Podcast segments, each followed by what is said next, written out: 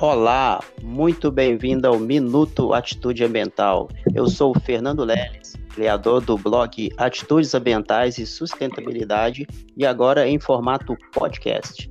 E hoje conosco nós temos aqui o Alexandre Monteiro. E aí, Alexandre, tudo bem?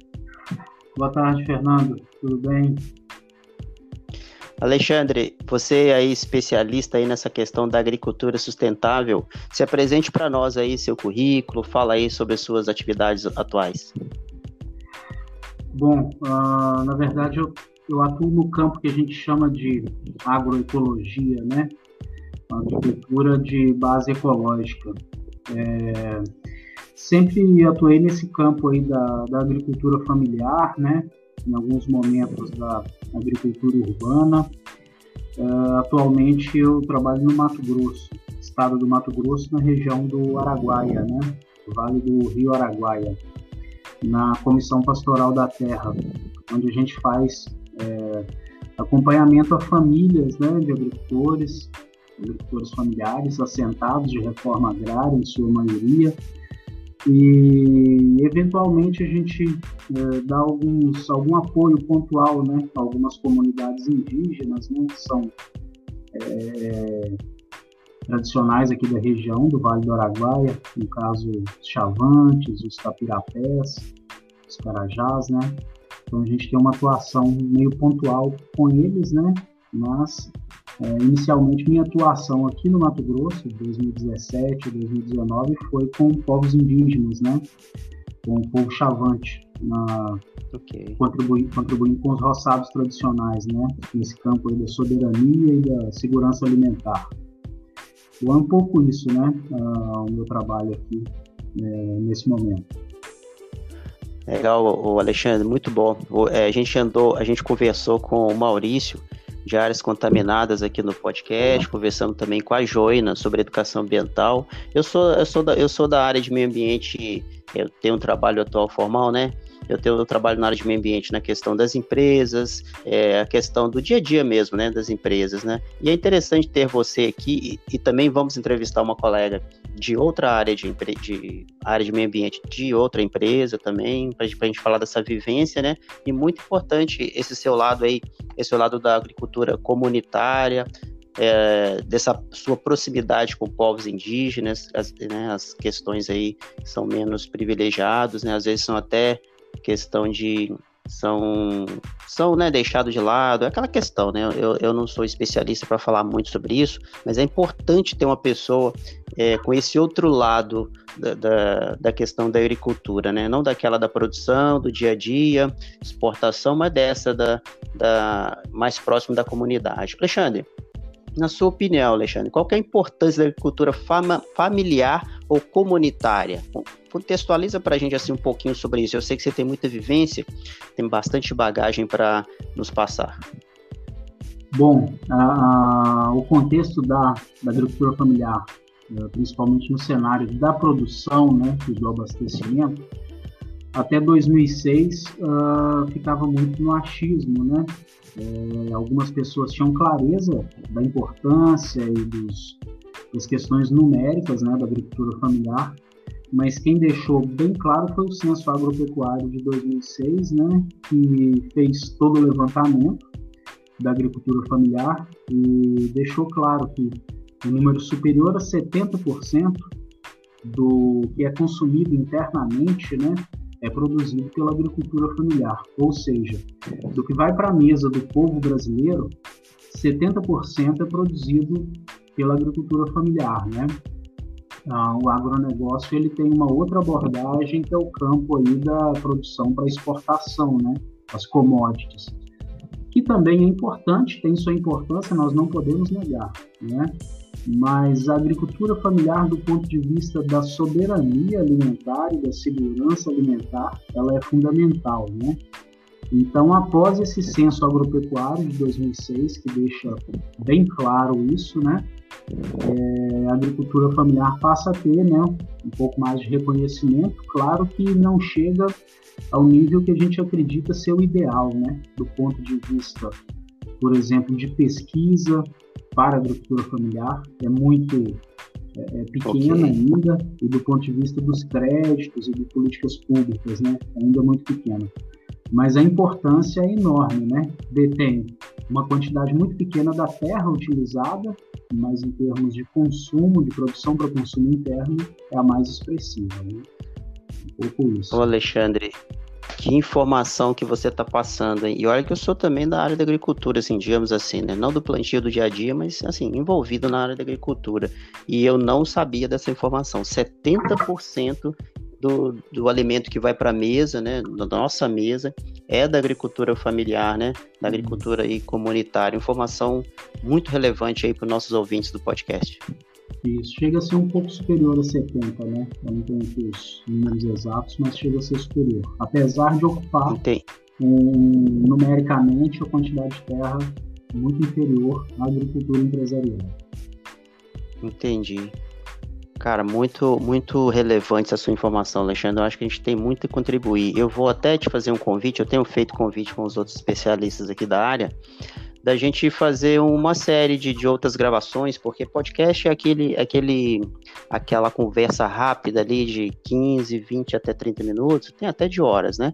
Mas para a gente dividir esse em, em outros outros outros detalhes, né? Assim, fazer outros podcasts, sei lá, uma série de cinco capítulos, cinco entrevistas ou até mais, para a gente ir aprendendo, aprendendo com você, divulgando essa informação sobre agricultura, agricultura aí, é, comunitária e tudo mais. Seguindo o roteiro aqui, Alexandre, é, aí eu até coloquei o título na agricultura sustentável, mas na verdade é agricultura comunitária, digamos assim. Ela, a gente não está falando da, a gente está falando de adubação orgânica, Alexandre. Você sabe que assim a gente nós estudamos junto, né, lá no colégio, a parte técnica.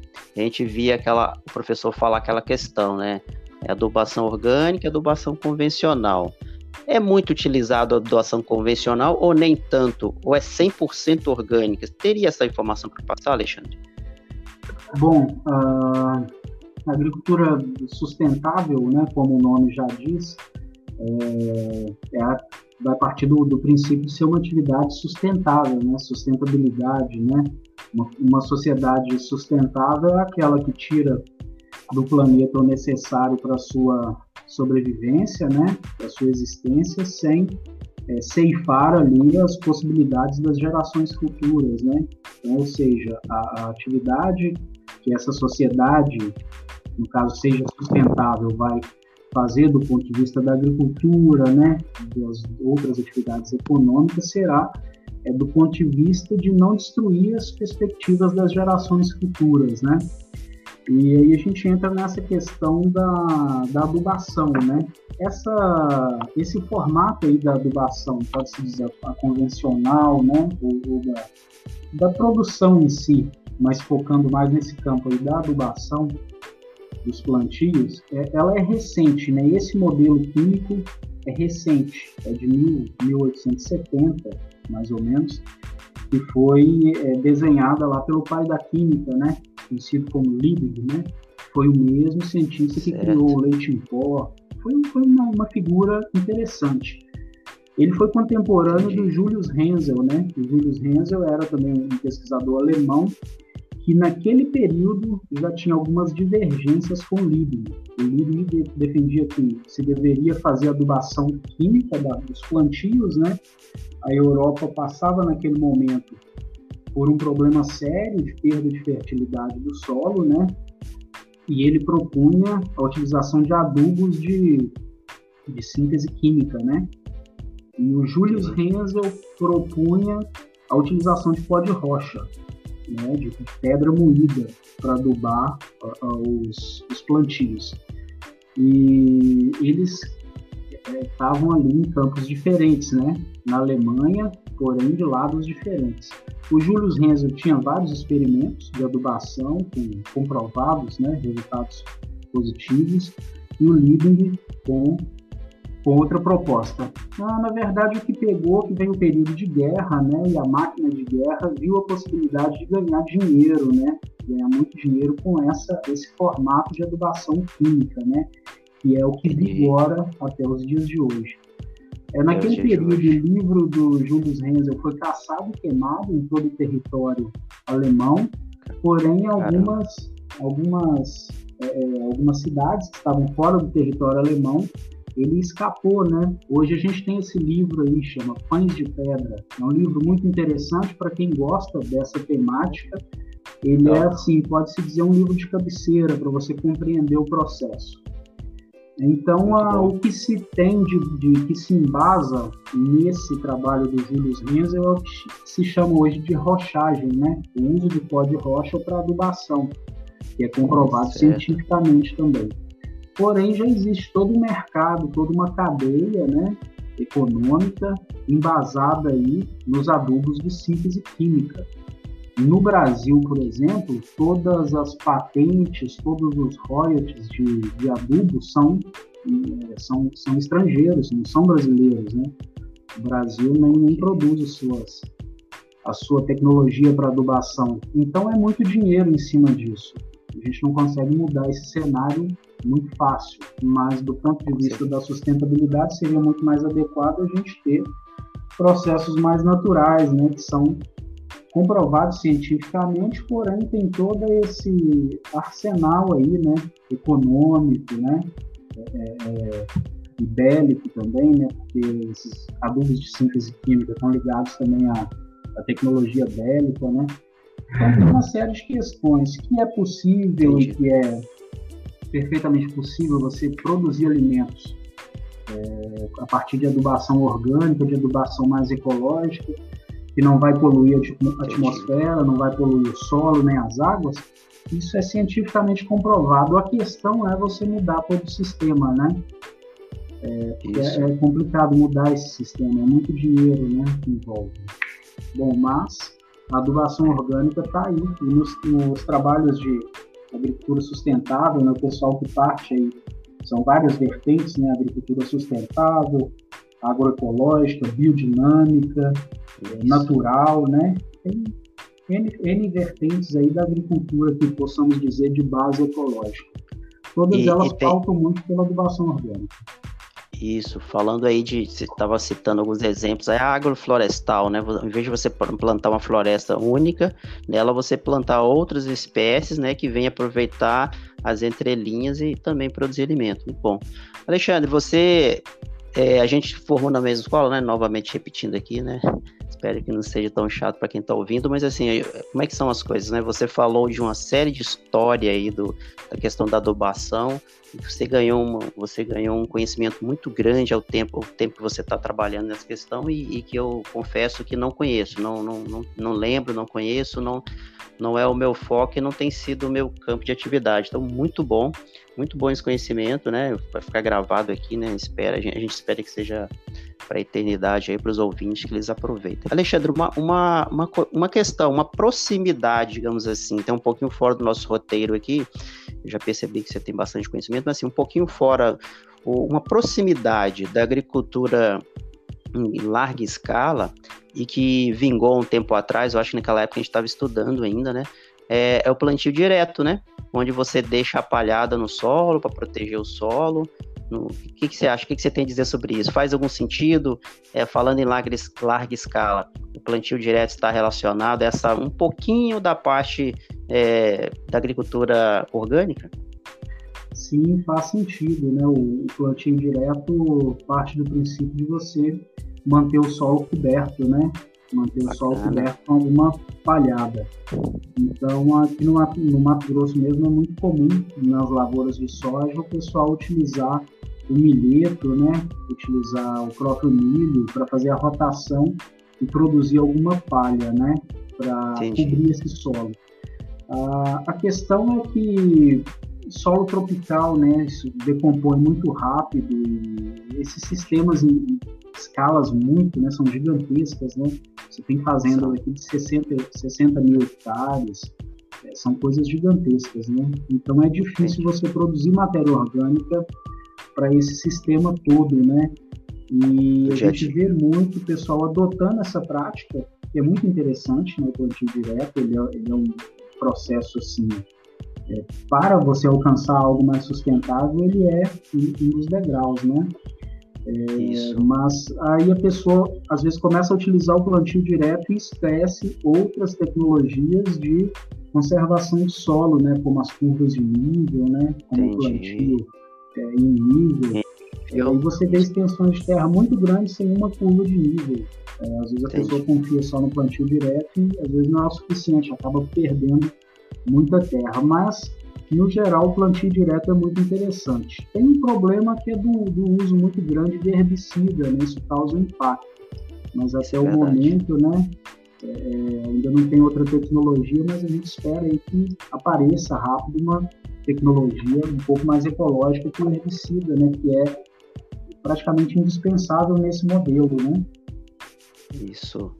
E você começou a citar é, sobre a proteção do solo com a palhada, né? A questão do, da erosão. A gente vai caminhando para outros, outros debates aí, outras conversas relacionadas à conservação do solo, né? Produção de alimento, conservação do solo, uso do, dos materiais orgânicos, né? Para se decompor e, e manter uma agricultura cíclica, sustentável, em que não, não não ter, não, nada se perde, né? Segundo o Lavoisier. Muito bom, Alexandre. É, você queria fazer mais alguma consideração, Alexandre, nesse, nesse sentido, ou a gente passa, deixa para um próximo episódio? Bom, nessa, nessa lógica aí da adubação orgânica, né, que você questionou no início, tem uma tecnologia que nós temos é, utilizado aqui é, nos assentamentos, Inclusive, até o final do ano, a gente vai estar instalando mais 10 tecnologias dessas, 10 unidades nos assentamentos, que é o chamado biodigestor, né? É uma tecnologia simples, barata, em torno de R$ 2.500 você constrói um biodigestor para uma família, né? E qual o objetivo desse biodigestor? É, para uma família que tem ali umas vaquinhas de leite, ou que cria porcos, né, é, no chiqueiro que ele consiga coletar as fezes. Esse biodigestor vai ter o objetivo de produzir o gás. É, infelizmente é uma realidade aqui das nossas comunidades, comunidades rurais que tem que comprar gás, né? Isso é um problema pois é. sério, é. é muito triste porque no início da ocupação do Mato Grosso, o Estado brasileiro era claro né, com os agricultores. Ou você desmata Entendi. toda a terra, ou nós tomamos o seu lote de volta. Então o Estado Caramba. incentivou o desmatamento, né? E hoje é. tem muitas comunidades que não tem sequer uma pequena capoeira ali para o agricultor pegar uma lenha, né, para utilizar como combustível. Então fica refém é, do gás. A gente tem famílias aqui rurais que chegam a gastar ah, em torno de 3 mil reais por ano com gás. Nossa, a gente está instalando nossa. essa tecnologia e está fazendo os cálculos com eles, né? De quanto vai ser. Né? Porque não adianta, né, Fernando, por mais ecológica que seja a tecnologia, por mais benéfica que ela seja para o meio ambiente, para a atmosfera, para a água, para o solo, se ela não for economicamente viável para a família. Se ela não for economicamente viável, ela, ela vai cair no desuso não será aplicável. Então, é um erro muito grande, às vezes, né, das pessoas que têm essa pegada mais ecológica de negligenciar a questão econômica. Isso é uma falha Isso. grande. Então, a gente tem feito os cálculos com eles. Vamos instalar um biodigestor, mas vamos fazer aqui o cálculo com vocês aqui da viabilidade. Então, Entendi. qual que é a lógica? A gente produziu gás para o consumo, né? O que, que acontece ali? Esse, esse esterco de, de, de, gado ou do porco que entra nesse biodigestor diluído com água, ele vai passar por uma fermentação sem oxigênio, que é a fermentação anaeróbica, né? E a partir certo. dessa fermentação vai produzir o gás, né? O gás metano, que vai ser metano. o combustível e vai direto para o fogão. A gente faz uma pequena Muito adaptação bom. no fogão a gás e ele passa a receber. É, do outro lado, né, o resíduo que vai sair desse biodigestor é um esterco totalmente fermentado, pronto para ser utilizado como adubo. E a gente já Entendi. tem colhido os frutos disso, né? Tem famílias, por exemplo, que cultivam maracujá para venda, né, da polpa, e estão fazendo adubação exclusiva com esse biofertilizante e tem tido assim, uma produção significativa. Então, quer dizer, e algumas, inclusive, instalando o biodigestor, porque a maior renda delas é, é a polpa de frutas, né? Instalando com o objetivo de, principal de ter o, o biofertilizante, não o gás. O gás já está em Entendi. segundo plano. E é incrível assim, o produto que sai no final, um esterco fermentado, sem mau cheiro absolutamente nenhum, fácil de ser utilizado, Legal. prontinho. Então a gente consegue fechar duas pontas, né? duas vertentes com uma, uma tecnologia só: produção de energia e produção de adubo é, é, orgânico, né? que às vezes é, é dispendioso, por exemplo, dependendo do caso, fazer uma compostagem, ela demanda mão de obra. Então a gente cria uma tecnologia que já fermenta toda a matéria orgânica para o agricultor. Tem sido muito automático. Digamos assim, automático, né? Exato, exato. Ela faz por conta ali. Alexandre, aí olha só, é, devido à dificuldade desse agricultor, né, comprar o gás, vocês montam, vocês nesse projeto, montam um, o biodigestor, ele fornece o gás assim sem custo nenhum, aumenta a produção, né? Então realmente, não entrando nesse mérito, né? O Brasil precisa de mais, o Brasil, as comunidades, no, a, os agricultores que abastecem a mesa dos brasileiros precisam de um olhar, né, mais mais de, de, de investimento, de, de qualidade para esse produtor do até para fixá-los a mais, para sabermos que eles vão ter as respostas, não deixar somente para onde, né? Coisa comunitária ali, investimentos mesmo, né? E, Alexandre, para o nosso final aqui, para a gente deixar um gostinho, né, de quero mais, e tem muita informação para você nos passar. Gostaria que você fizesse um fechamento aí, uma mensagem final, coisa rápida aí, de repente deixar um endereço de, algum, de alguma instituição, site, você já citou uma literatura, para a gente encerrar o nosso bate-papo.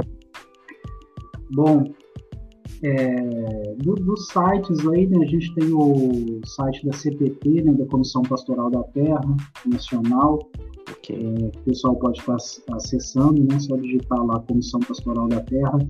Tem muitas atividades é, interessantes, né? A CPT atua especificamente com as comunidades rurais, né? Inicialmente mais nesse campo dos, dos conflitos agrários, né? Mas atualmente a CPT tem focado muito nessa na importância da, da, da, permanência das famílias no campo, né? Então a gente tem visto que investir nas tecnologias sustentáveis, né? Investir na, na, na comercialização, né? Dos produtos da agricultura familiar nas feiras locais, né? Tem sido importante. Então, okay. sempre tem alguma coisa das atividades, né? Sobre as práticas lá uh, no nosso site, né? Uh, sobre literatura, para quem gosta de, de, desse tema, né? Pode estar pesquisando aí um, um dos pilares, que é o Miguel Altieri, né? Um grande pesquisador da agroecologia chama-se Agroecologia, as bases científicas da agricultura sustentável. Você encontra lá na expressão popular, né? Esse livro à venda, tá, tá até barato. É, mas é um livro assim, ele é, ele é pilar, ele é né, central ali para compreender a agroecologia, compreender o manejo dos agroecossistemas, né? A Miguel Altieri, Agroecologia, as bases científicas da agricultura sustentável. É um livro de cabeceira. Muito bom, Alexandre. Alexandre, então, em nome aqui do Atitudes Ambientais, né, eu fico muito feliz e te agradeço por você disponibilizar esse tempo, de conversar com a gente assim. Te faço o convite da gente montar uma série aqui de outras informações relevantes ao tema, ok, Alexandre? Com certeza, Fernando. Eu também sou muito grato pela oportunidade e acho que todos os, os espaços são importantes né, para essa essas atividades aí, né, mais sustentáveis, ecológicas. Agradeço muito o convite, estou disponível aí para novos momentos. Tá bom, Alexandre. Tem que ser divulgado, né? Isso, vamos fazer isso, vamos fazer a nossa parte, disseminar o conhecimento. Alexandre, muito obrigado, um abraço a todos e até a próxima. Valeu, Fernando, um abraço. Um abraço, tchau, tchau.